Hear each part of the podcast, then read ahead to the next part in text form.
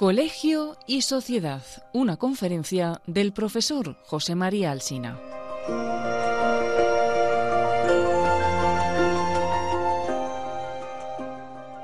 Hoy reflexionaremos sobre el colegio y la sociedad como instancias educadoras de nuestros hijos. La familia no puede realizar todas sus funciones educadoras. Necesita del colegio, necesita de la sociedad. En muchos ámbitos de la vida humana, vivir en la sociedad es absolutamente necesario para poder satisfacer las necesidades que tiene el hombre. Así, los clásicos habían insistido, la familia es un ámbito social insuficiente. En muchos aspectos tenemos que ir en la sociedad para poder satisfacer todas ya nuestras necesidades, también las de orden educativo. Y tanto familia como sociedad ¿eh? han creado unas instituciones cuya función especializada es ayudar a la familia a educar a los niños y a los jóvenes, para transmitirles los conocimientos, transmitirles toda la herencia cultural que tiene una sociedad y hacerles posible que estos niños jóvenes sean mañana adultos y se integren en la vida social.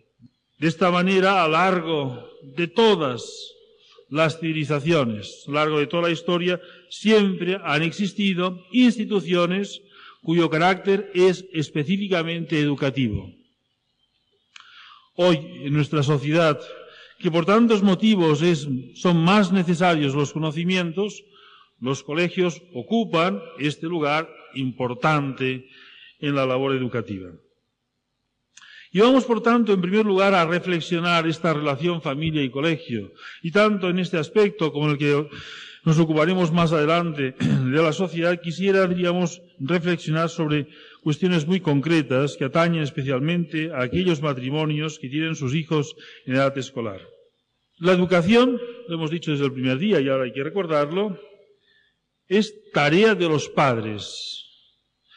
Es tarea y responsabilidad de los padres. Es una tarea que no puede realizar otra persona. Lo que hacen los padres no pueden realizarlo otra instancia adecuadamente.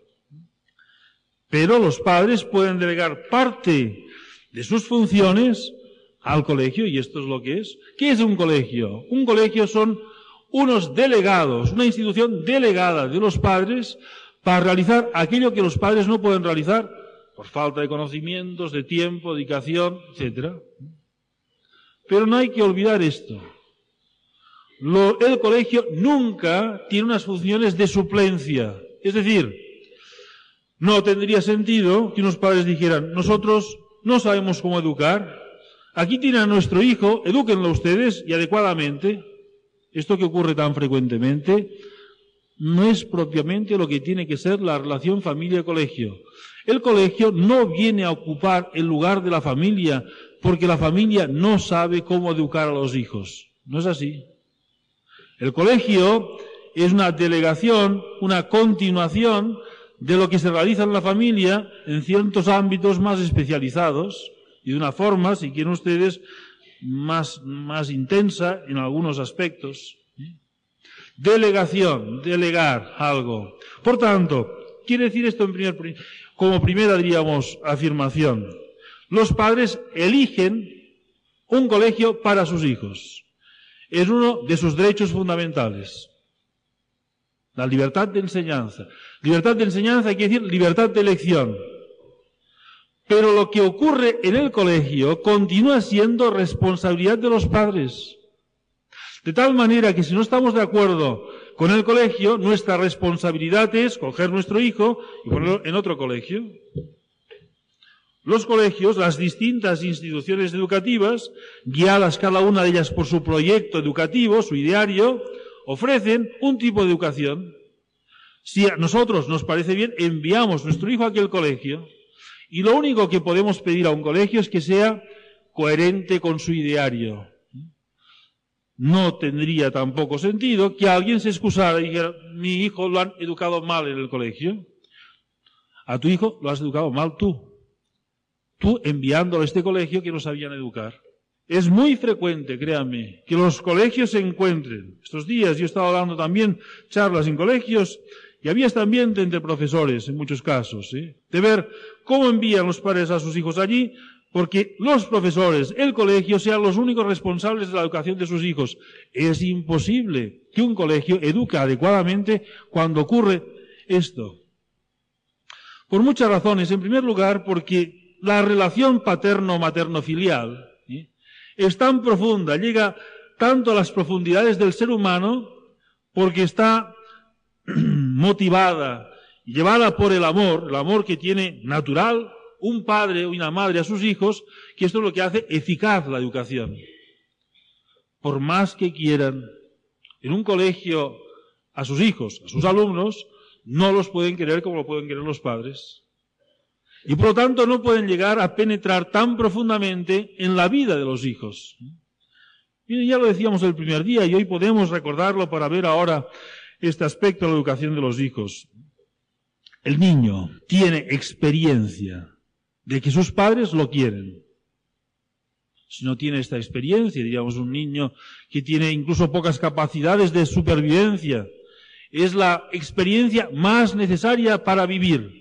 Tener como primera experiencia que es un niño querido por sus padres absolutamente necesario ya desde los primeros momentos de su vida. Experiencia que es, en primer momento, no es consciente, pero después se hace consciente, soy querido, y como consecuencia de este ser querido, puedo vivir, tengo seguridad, puedo realizar una vida. ¿Es así? Es algo fundamental, diríamos, este amor como la razón por la cual puedo yo vivir. Pero la educación no es simplemente querer.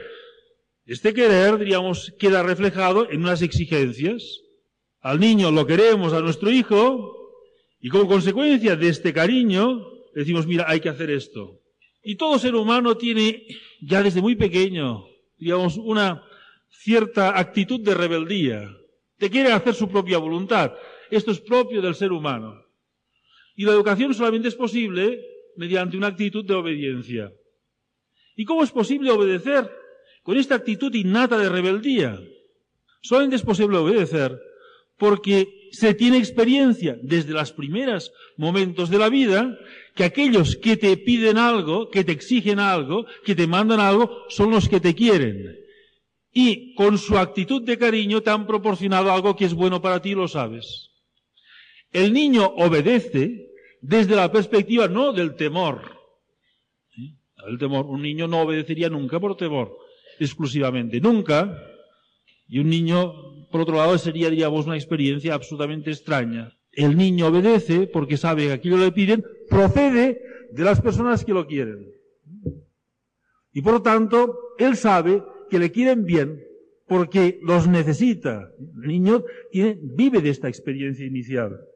Esto es lo que hace posible que la educación penetre en las estructuras más profundas de la personalidad de los niños en los primeros años de su vida. Decía un educador, dejadme un niño siete años y lo educaré para toda la vida. Y respondía otro, dejámoslo tres años. Los tres primeros años de la vida. Yo no sé si sean tres o siete, pero sin ninguna, sin ninguna duda, ¿eh? Ya en estos tres primeros años, gracias a esta, diríamos, con naturalidad, profundidad, se está creando algo en aquel niño, fruto del amor, que posibilitará todo su desarrollo posterior. Esto nunca puede llegar a un colegio. Nunca. Colegio puede ser, y es eficaz el colegio, en la medida que es continuador, refuerza, consolida aquello que ha recibido en la familia. Me decía hace años un sacerdote.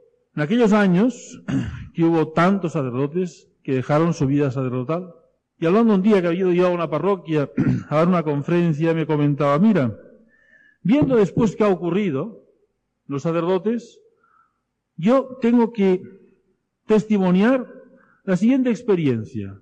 ¿Quiénes son los que han perseverado? ¿Los que en el seminario parecían más fervorosos? Dice, pues no. Han perseverado los que provenían de familias más profundamente religiosas. Es un poco misterioso esto. Incluso mirado desde los planes de Dios, es que no somos libres de nuestra propia existencia. Claro que sí. Pero Dios ha querido que nuestra propia existencia pasara por la vida de nuestra familia. Ha marcado profundamente, fíjense bien, a un niño le ha marcado incluso su futuro sacerdotal. ¿eh? Y cuando se ha encontrado con dificultades, para superar aquellas dificultades, digamos, ha encontrado apoyo en aquellas experiencias primeras de su vida, en que vio que la vida tenía, diríamos, este sentido profundamente religioso y que Dios constituía la razón de su vida. Esto lo ha vivido el niño en sus primeros años, lo ha vivido, lo ha sentido, ¿eh? con la profundidad y totalidad que lo puede sentir un niño. ¿Ven? Después, todo esto necesita ser educado, completado, madurado, ilustrado. ¿Cómo? Con el colegio. Recuerden que al finalizar el primer día les ponía aquel ejemplo de que la educación hace como el agricultor.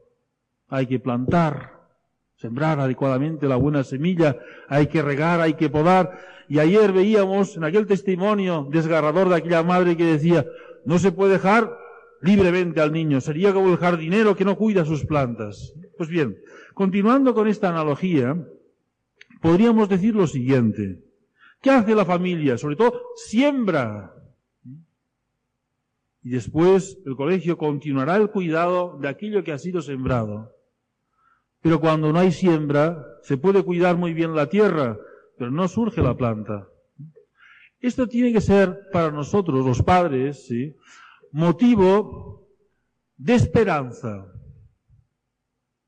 ¿Por qué digo que tiene que ser motivo de esperanza y al mismo tiempo una llamada a la responsabilidad? Porque aquello que ha sido sembrado, si ha sido sembrada buena simiente, ya florecerá en su día. Quizá tardará, quizá aparecerá en los últimos años de la vida de nuestros hijos. ¿eh? Pero tener la seguridad que cuando un hijo ha recibido una buena educación, cuando ha vivido en un ambiente cristiano, profundamente cristiano, aquello nunca cae en saco roto, nunca. Realmente cada uno es libre de su propia vida. Pero hay algo que, como si Dios quisiera quedar condicionado. Miren, tantas cosas Dios ha querido, de alguna manera, quedar condicionado a la voluntad de los hombres. Ha querido quedar condicionado a transmitir la vida ¿eh? la vida humana, esta vida hecha a imagen y semejanza de Dios, a la voluntad de los hombres. Dios en ningún momento dice, miren, como ahora se han dedicado a no tener niños, los voy a crear uno a uno. ¿No lo hace? Lo podría hacer, una forma rara y extraña. ¿eh? ¿Eh? Dios tiene este respeto absoluto a la voluntad humana y al mismo tiempo no simplemente el respeto, sino este acompañamiento. Toda transmisión de la vida física, Dios crea el alma de aquel niño. Porque aquellos hombres así lo han permitido, que se transmita la vida. Pues de la misma manera que la vida física va acompañada a la vida espiritual, Dios ha querido que la educación de cada uno de nosotros pasase por nuestra familia y que no cayese nunca en saco roto. Es vida. Es comunicación de vida, la educación, comunicación de vida que hace vivir a las personas a lo largo de toda la vida.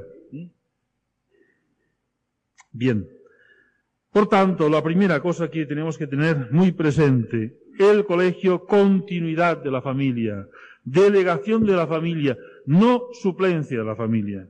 Es el único modo de poder establecer unas relaciones correctas entre el colegio y la familia. Hoy, en muchos casos, parece, diríamos, que la responsabilidad de la familia mmm, consiste en intervenir muy activamente en el seno de la asociación de padres, miren, esto se interviene en medida que sea conveniente. Yo siempre pienso que el colegio, los responsables del colegio tienen que ser los que asuman la total responsabilidad y el ejercicio de esta responsabilidad. Pueden pedir, y es necesario, un asesoramiento de los padres. los padres, diríamos, su responsabilidad la ejercen sobre todo en la elección. Y cada uno, digamos, tiene su responsabilidad. Pero una vez dicho esto, sí que podríamos pensar en algunos detalles importantes a tener en cuenta. Es necesario la mayor sintonía entre familia y colegio. Por tanto, Cuando unos padres eligen un colegio religioso, aquí no existe, diríamos, este problema, creo yo, diríamos, en este ambiente en que estamos, tienen que ser conscientes que en el colegio religioso les enseñarán que Dios constituye el centro de la vida, no una cosa más, no un elemento más que embellece la vida, no, el centro. Y que el niño empezará a ver, digamos, un ambiente en aquel colegio que tiene que ser continuación del ambiente de su casa. Habrán oído hablar algunas veces que se producen rebotamientos. Dice, lo enviamos a un colegio religioso y el niño salió rebotado. Dijo, ya ha ido a misa para toda la vida, ya me han dicho demasiadas veces. No quiero saber nada más con curas ni monjas, ya tengo suficiente. Cuando esto ocurre, créame, normalmente es porque se ha producido, digamos, un distanciamiento entre colegio y familia. Cuando en la familia han visto un ambiente muy distante al colegio que los ha enviado, lo más probable es que se produzca este rebotamiento. La causa no es de la intensidad religiosa del colegio, sino de la frialdad religiosa de la familia. Y el niño no puede asumir sus padres, que le quieren, y sabe que le quieren, le envían a un colegio que le dicen algo que resulta contrario a lo que la familia se vive. Inexplicable, no se entiende. Por lo tanto, hay que, hay que cuidar, ¿no? simplemente, diríamos, este problema más grave, sino hay que cuidarlo, diríamos, en toda una serie de detalles y matizaciones. Hoy se tiende a mimar a los niños. Y el niño viene del colegio, mire, el profesor me tiene manía. ¿eh? Y resulta que otros compañeros míos que hacen lo mismo que yo les trata mucho mejor, mejores calificaciones, mayores posibilidades, en cambio yo le he caído antipático. Ah, sí. Qué desgracia. Claro, hay profesores que cogen manía a los niños, ¿eh? Y entonces se hace problema. Vamos al colegio a decir, hombre, pues esto no puede ser. Ese profesor no se ha dado cuenta, el colegio que tiene manía, nada menos que a mi hijo. ¿eh? Están mal educando a los hijos. Están mal educando a los hijos porque lo que les cuenta quizás sea su, casi seguro, ¿eh? Su, su imaginación no constituye esto la realidad. Solo ha imaginado que esto es así. A lo mejor, no sé si el niño no es de buena fe, sí, pero solo ha imaginado, no es verdad. Y por otro lado, ustedes han contribuido, si tuvieran esta actitud, a quitar autoridad al colegio. Y esto no puede ser, digamos, la única posibilidad de que el colegio actúe eficazmente, es que el niño crea que aquel colegio son justos, cualificados, el profesor sabe que puede poner confianza en él, que le quieren. Y por lo tanto, si un niño dice, me han hecho una injusticia, hay que decirle al niño, al joven ya, me parece que te equivocas. En todo caso, indagar si ha sido así. ¿eh? Procurar, pero en principio no dar la razón. ¿eh? Porque en este contribuimos a quitar el principio de autoridad al colegio. Y esto no contribuirá simplemente en quitar el principio de autoridad del colegio, sino contribuirá también a cegar nuestro propio principio de autoridad. Y el niño se acostumbrará a juzgar de las cosas según meramente su criterio. Me parece que no actúan bien, no. El niño se tiene que acostumbrar en que en primer lugar su actitud, digamos, conveniente, es aceptar lo que le dicen y ir descubriendo realmente que aquello es bueno para él. Si no lo ve, ya lo verá. Es el único camino. Digamos, Santo Tomás, oye, Santo Tomás dice, para el estudio y para la educación, la primera actitud necesaria para que se pueda realizar es la docilidad.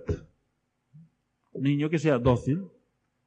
Hoy en día es de las actitudes más difíciles. Hemos creado, diríamos, una cierta, diríamos, rebeldía social. ¿eh? Cada uno tiene su opinión, cada uno tiene sus derechos. ¿eh? Cuidado, cada uno, diríamos, tenemos que ser de una manera considerados como personas geniales, extraordinarias, y los otros no nos lo reconocen. No, miren, es un mal camino para el niño. ¿eh? Digamos, cuidar esta, esta actitud. De la misma manera, hoy estaba en un colegio y les decía los profesores, Nunca, digamos, contribuyan ustedes a que el niño pierda la imagen, ¿eh? la gran imagen que tiene que tener sus padres. Hay que tener mucho cuidado en esto. El colegio tenía que tener esta preocupación, a pesar de que un padre se puede equivocar con su hijo. Pero no está preparado el niño aún, digamos, para asimilar esto. ¿eh? Por otro lado, su padre es su padre. ¿eh? Está por encima, diríamos, incluso de sus posibles equivocaciones y errores que los tiene.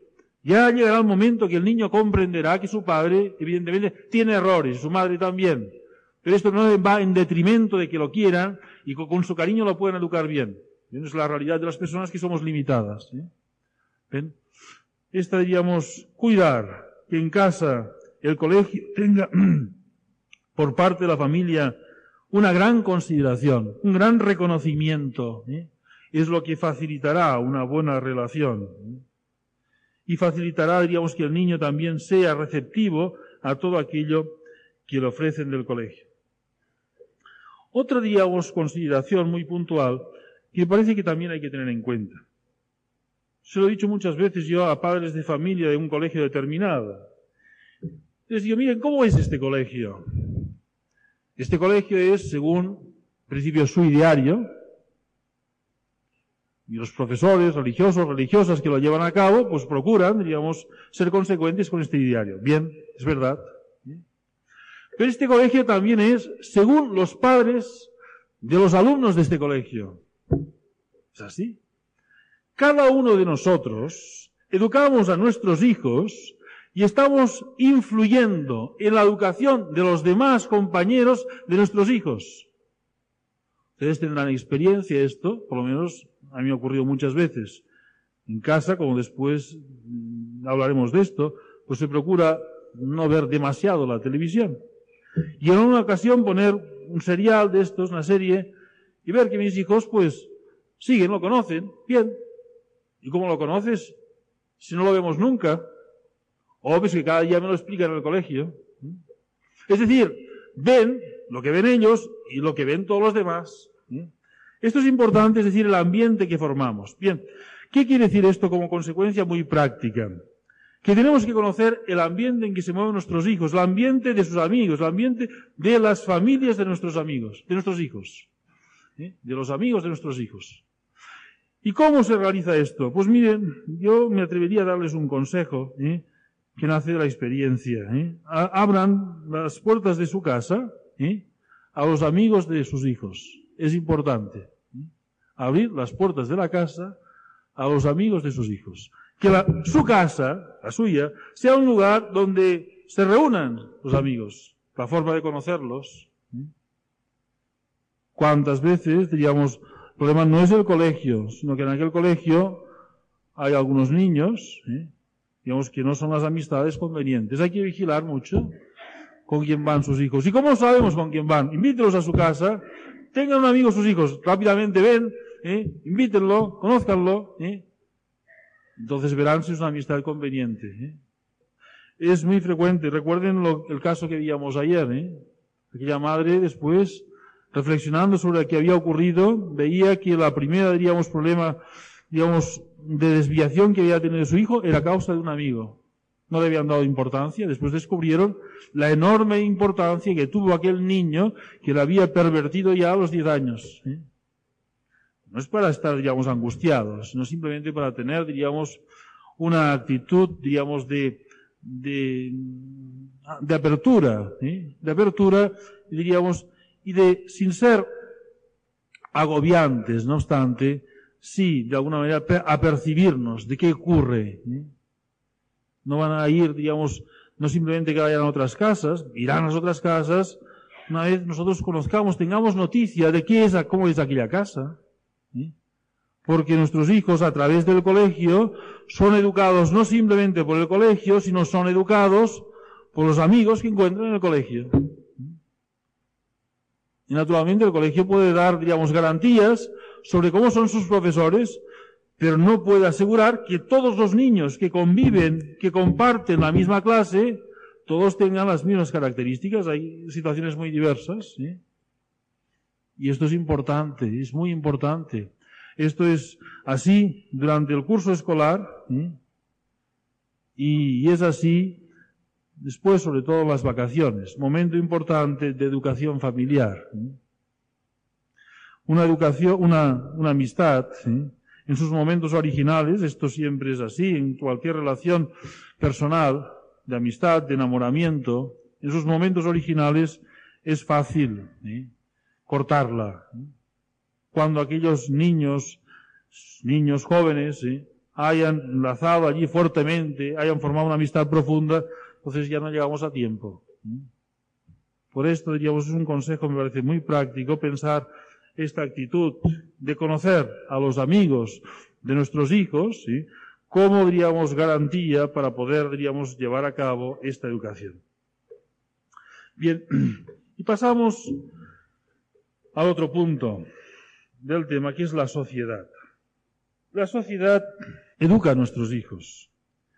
La sociedad, para la sociedad, para entendernos, es como el aire que respiramos desde un punto de vista cultural. Voy a poner el siguiente ejemplo, que es muy sencillo. Un pez vive en el agua. Si lo sacamos del agua, se muere. La vida no la da el agua, pero el agua es el ambiente propio del pez. Un hombre, un ser humano, vive en la sociedad. Fuera de la sociedad no puede vivir, aislado no puede vivir, es imposible. ¿eh? El ambiente, su medio ambiente, su agua, es la vida social. Y de la misma manera que nuestro ambiente es el aire que respiramos para poder subsistir físicamente, culturalmente lo que respiramos es la sociedad en que vivimos. Las leyes, las costumbres, los puntos de vista de nuestra sociedad los vamos respirando permanentemente. Van penetrando por todas partes, de tal manera que nosotros somos todos hijos de nuestro tiempo, muy de nuestro tiempo. Es decir, de las formas, diríamos, propias y características de nuestra sociedad. Pues bien, esto que siempre es así, hay que estar atentos a cómo es nuestra sociedad y hay que hacer un diagnóstico absolutamente necesario para poder prevenir las consecuencias de la sociedad en que vivimos. Este diagnóstico es el siguiente, lo hizo Juan Pablo II en la Carta a las Familias y ahora simplemente lo recuerdo. Dice, nuestra sociedad está enferma y genera enfermedades de muerte. Es un poco fuerte esto. ¿eh? Pero piénselo que es verdad. ¿eh? Nuestra sociedad está enferma y genera enfermedades mortales enfermedades mortales, algunas físicas. No porque haya virus especiales, no. Porque genera actitudes, como veíamos ayer, cuyas consecuencias son mortales, que terminan con la vida de las personas. Y otras no terminan con la vida física, pero sí con la, vida del espíritu. Esto es un poco fuerte, vaya. Alguien podría decir, ¿eh? sí que es pesimista. Yo tengo toda la esperanza puesta en la familia pocas esperanzas puestas en la sociedad que nos ha tocado vivir. Pocas esperanzas, mientras no haya un cambio. Y quien no tenga conciencia de esto, a mi modo de ver, queda incapacitado para educar adecuadamente a nuestros hijos. Es uno de los puntos esenciales de la educación actual. Saber cómo es nuestra, la sociedad en que vivimos. La sociedad en que vivimos, vean ustedes, hacia dónde vamos. ¿sí? Ya no leyes, leyes como el divorcio, leyes como el aborto, leyes que se están, diríamos, pidiendo como la eutanasia, leyes de reconocimiento de los derechos familiares de los homosexuales. Vamos mal, no está bien esto, no es un problema. Cada uno tiene su opción. No, miren, estas leyes son leyes que generan la muerte de la gente. Y esto se vive, digamos, porque las leyes tendrían que indicar cuál es el bien y aquella, diríamos, irregular, así lo han pensado siempre los hombres, diríamos, que han reflexionado seriamente sobre la vida social y sobre lo que es el bien humano, regular de tal modo las relaciones humanas y como consecuencia de unas leyes determinadas se generasen unas costumbres que hiciesen más fácil hacer el bien. La ley tiene que estar destinada leyes actuales en España y en otros países no ayudan a que la gente sea buena y feliz sino constituye un serio obstáculo. ¿Por qué?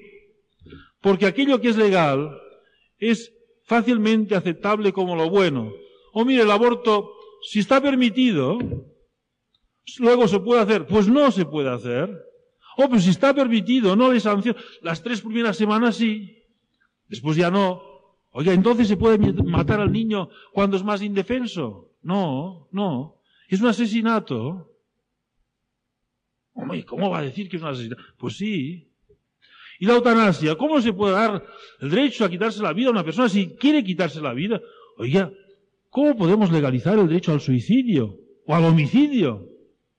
Son las cosas más fundamentales, los derechos más fundamentales. Nunca nadie, en ninguna sociedad, se le había ocurrido a pensar que hay derecho al aborto, al suicidio, al homicidio. Porque piénselo dos minutos, dos minutos, y verán que es algo inconcebible. Un derecho es algo que se tiene que garantizar y que es bueno y que se tiene que proporcionar. Si yo voy a trabajar en una empresa, tengo un derecho, unos derechos laborales, y si hay aquí algún experto laboral, sabrá que esto es así. Esto quizá lo, lo sepan todos. ¿eh? Que incluso que la empresa no me haga un contrato escrito, a cabo de un tiempo yo tengo una relación laboral que es sujeto de derechos. Bueno, no faltaría más. La sociedad me los garantiza, me los protege, no faltaría más. Del mismo tipo es el derecho al aborto. No, por favor. No es ningún bien. Esto hay que ver, digamos, cómo son las cosas. Cuando tenemos que hacer todo el esfuerzo para encontrar razones y motivos, decir, miren, el aborto es algo malo, ¿cómo no lo va a ser? ¿Cómo habemos podido convertir el seno materno en el lugar más peligroso para la vida humana? ¿Cómo es posible? ¿Cómo es posible decir que es peligroso estar en el seno de una madre? Donde nace la vida, ser un lugar de muerte. Es horroroso. Es horroroso. Hoy en día hemos perdido sensibilidad y estamos, digamos, miren, quizás sí, ¿cuántos? La causa de mayor mortalidad es los abortos. ¿Cómo podemos pedir a una persona, diríamos, en nuestra sociedad que tenga aprecio por la vida y por el bien, cuando hay este desidia y este desprecio profundo? Esto, fíjense, el niño empieza a percibirlo desde su infancia. Algo raro ocurre. Y no podemos ocultárselo. Les decía el primer día, tenemos que dar criterios que orienten. Y tenemos que decir al niño lo que es bueno y lo que es malo. Y tiene que saber el niño en la sociedad en que va a vivir. Y tenemos que equiparlo para que sea posible vivir en esta sociedad y logre su felicidad. Por tanto, Miren, esto tiene consecuencias muy concretas. Yo voy a señalar algunas, podríamos decir muchas más. Todos los padres de familia estarían de acuerdo conmigo que uno de los grandes problemas que nos encontramos es cuando decimos que una cosa no hay que hacerlo, encontramos una respuesta por parte de nuestros hijos. Lo hace todo el mundo. Respuesta a esto. Difícil. En la práctica muchas veces, pero hay una respuesta.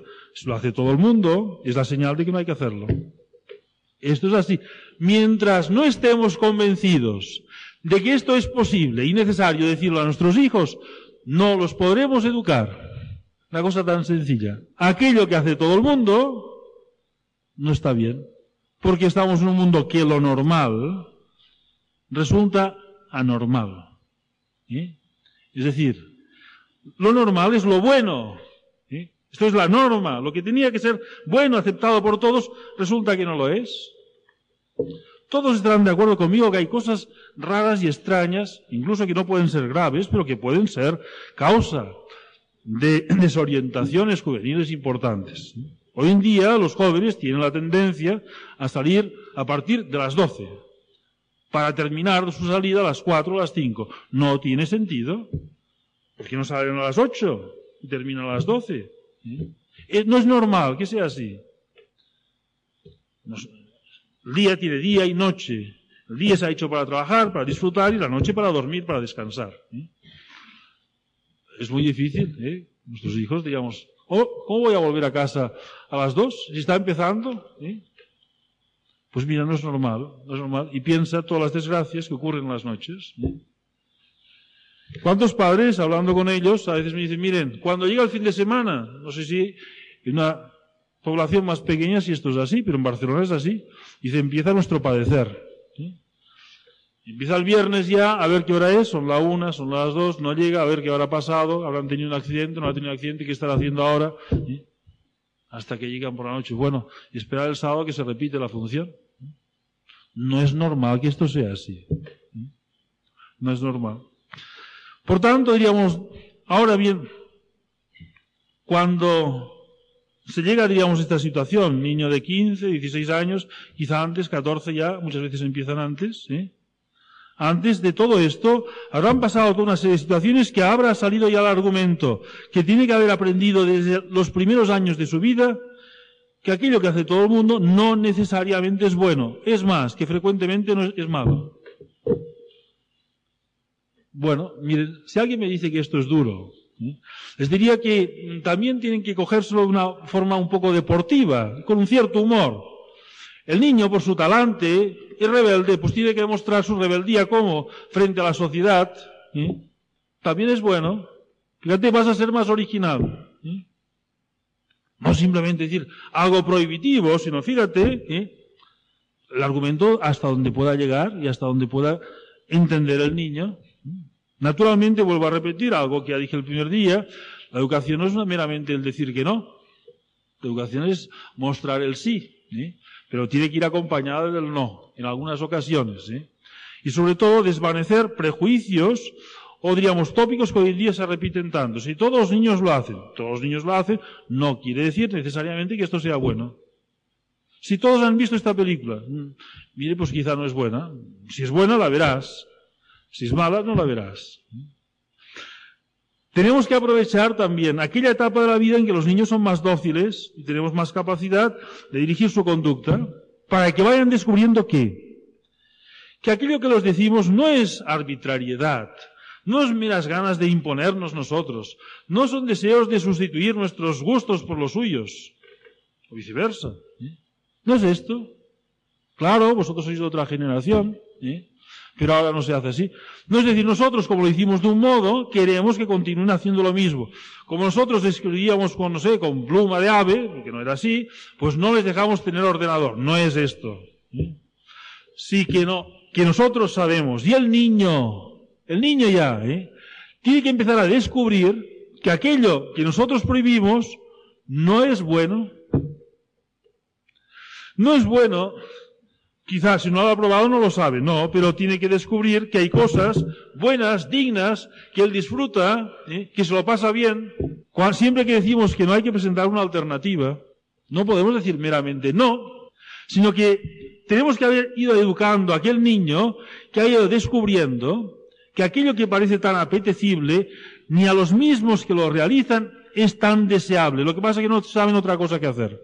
Estoy convencido, y estoy convencido y hablo desde la experiencia y el diálogo con jóvenes, no se lo pasan bien yendo a la discoteca. Créanme, por más que lo digan, están aburridos, pero no tienen otra cosa que hacer. ¿Qué vamos a hacer? Bueno, pues vamos allá. ¿eh?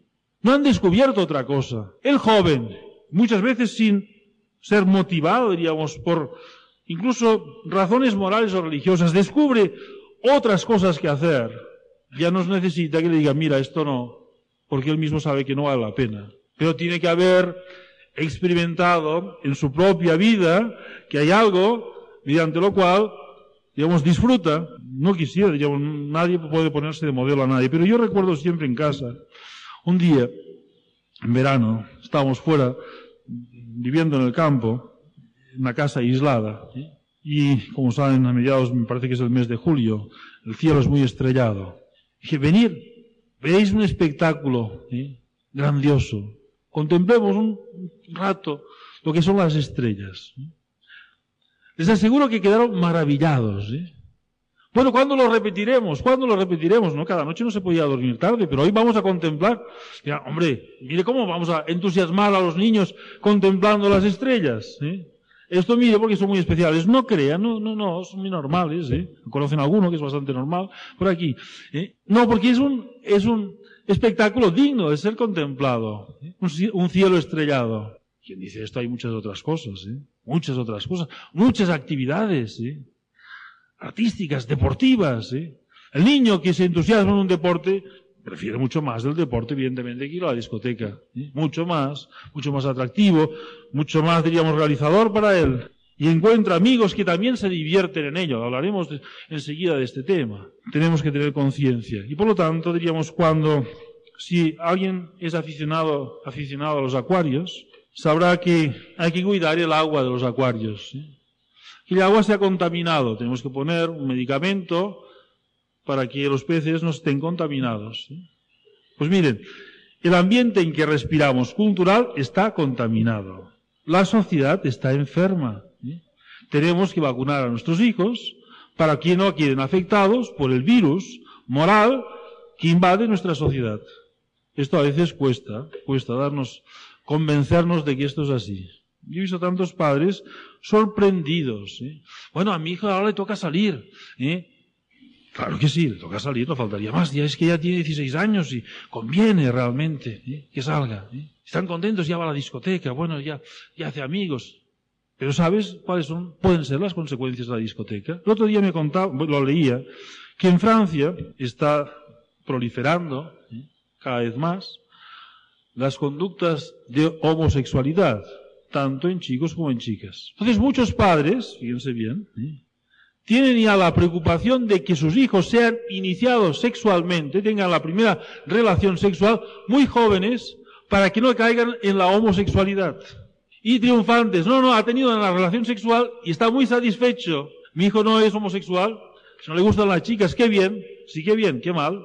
Qué mal porque quizá dentro de unos años pues ya no le gusten. Porque aquello que es malo produce frutos malos.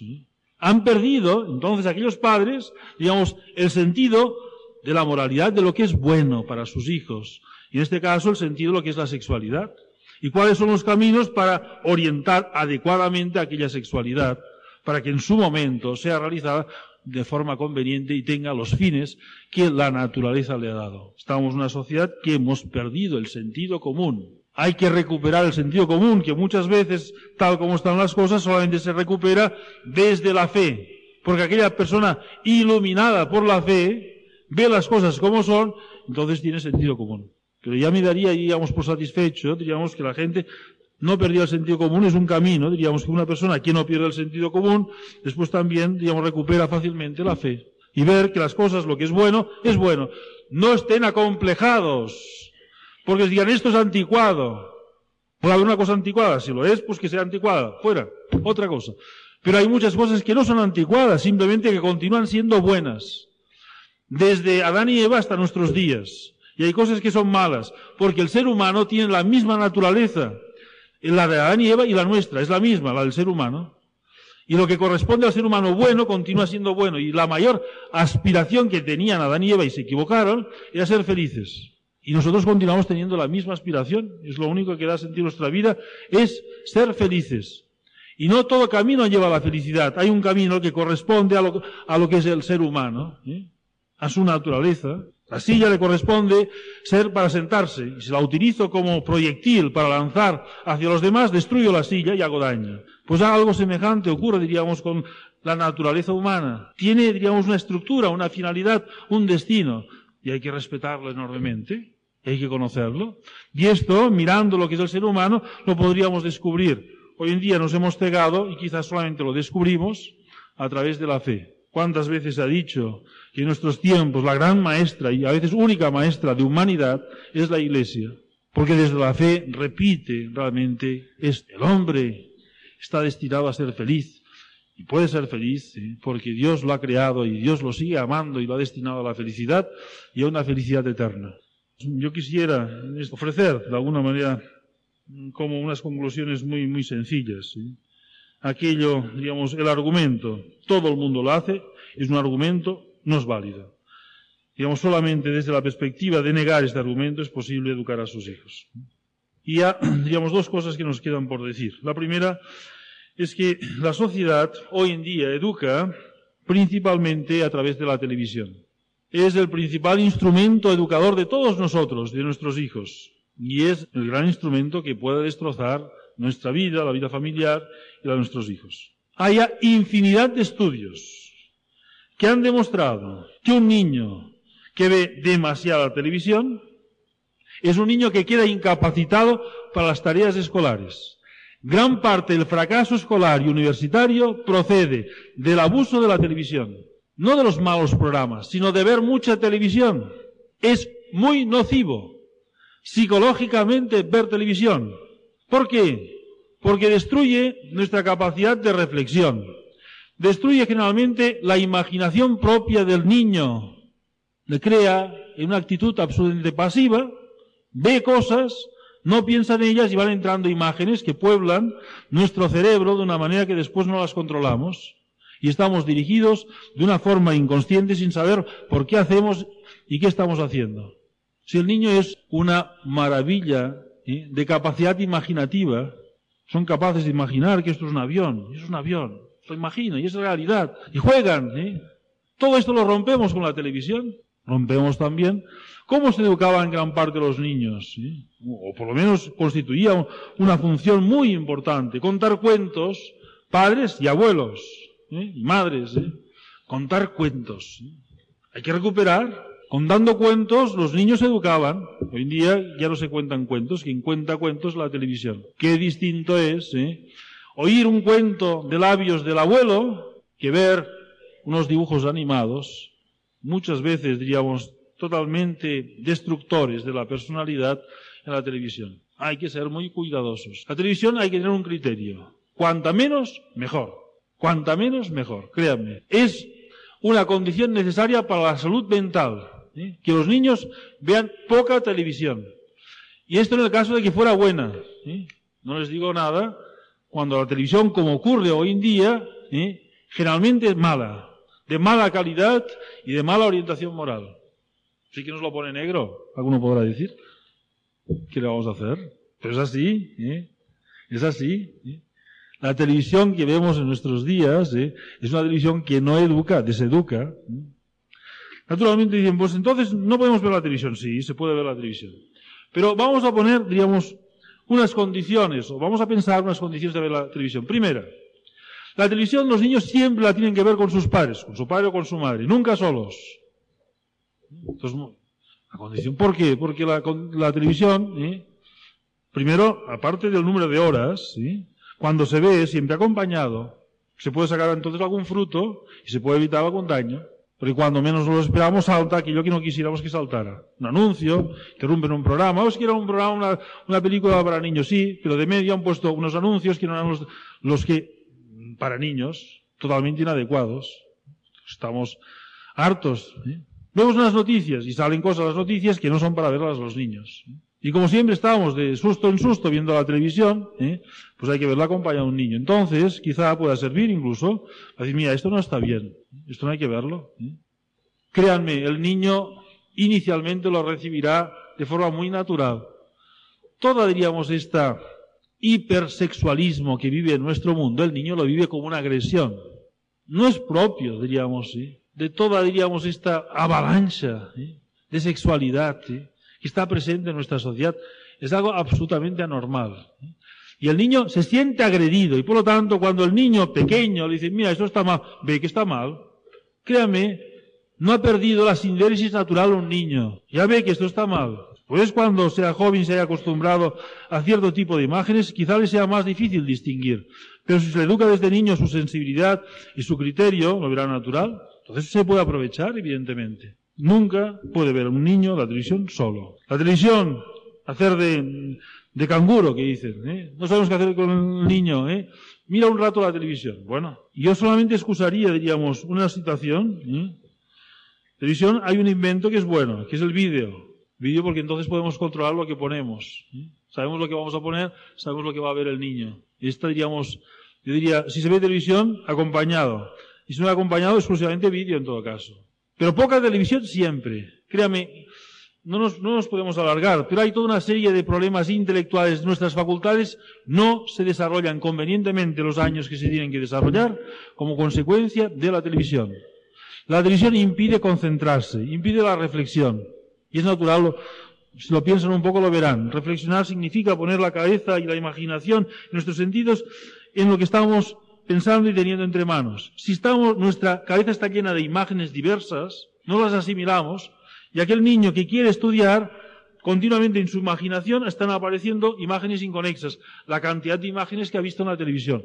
Cuando un niño está diariamente dos, tres horas, una hora y media viendo la televisión, aquel niño se le está, diríamos, acortando sus capacidades intelectuales muchos casos, un niño sin televisión estaría resuelto gran parte de su fracaso escolar. Y piensen que están liberando al niño, le están liberando.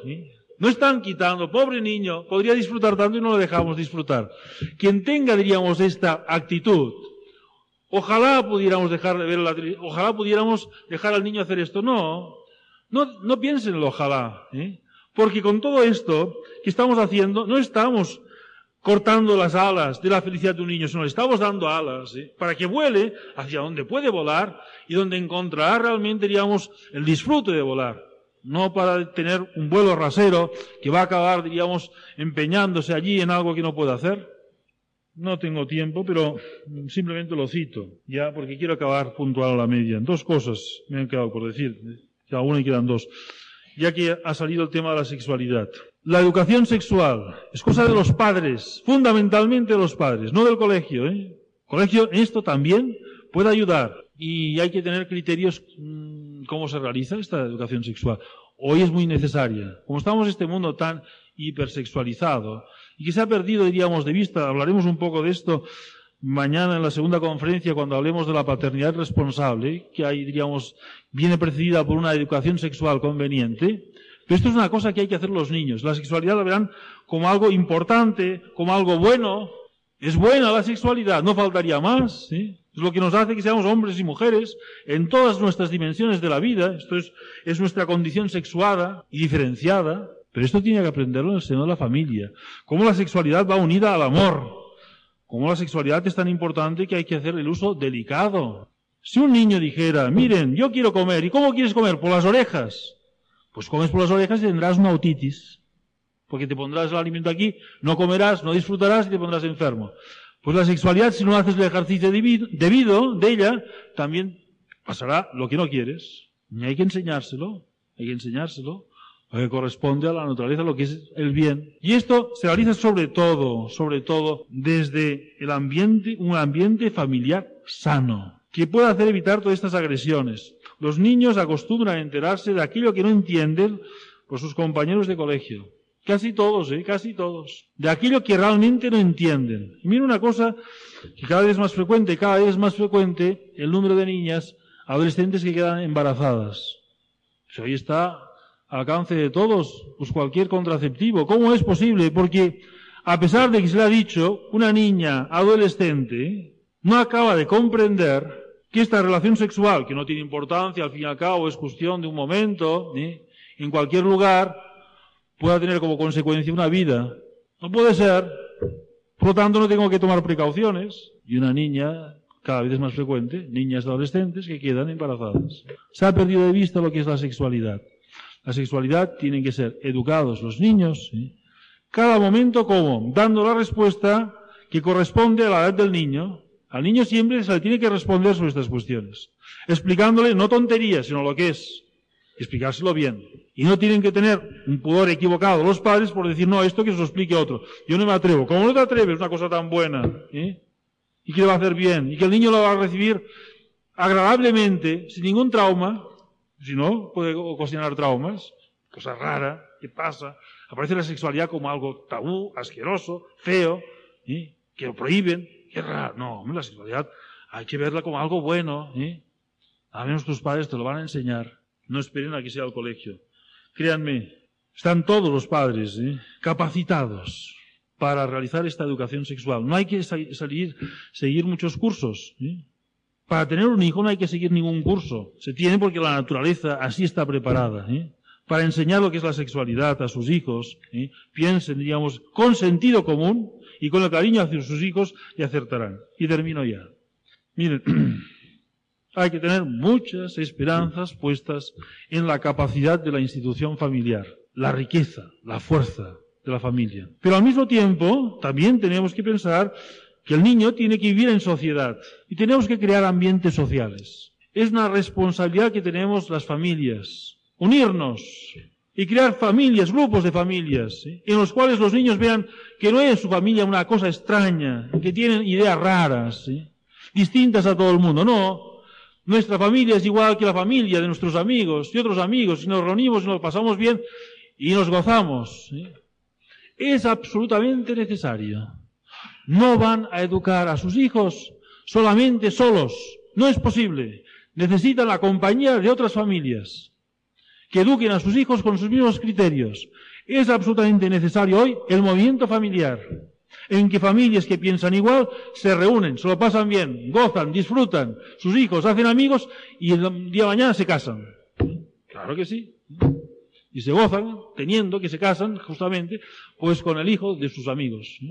Y si no, encuentran difícil casarse. Tenemos esta capacidad, lo tenemos en nuestras manos, no es difícil. De la misma manera que en el seno de la Iglesia han surgido los colegios desde siempre, que han hecho posible la educación cristiana a nuestros hijos, ahora no simplemente es necesario los colegios, sino son necesarias las asociaciones de familias. Familias unidas que crean de forma espontánea, organizada, no lo sé, grupos de familias en los cuales se vive esta vida cristiana. Y el niño va teniendo experiencia de lo que es la vida social convenientemente, como no es su familia sola. Hay otras familias también por este mundo que piensan igual, se lo pasan bien y han descubierto aquello que les puede hacer felices. Y no simplemente les puede hacer felices, sino que ya empiezan a serlo.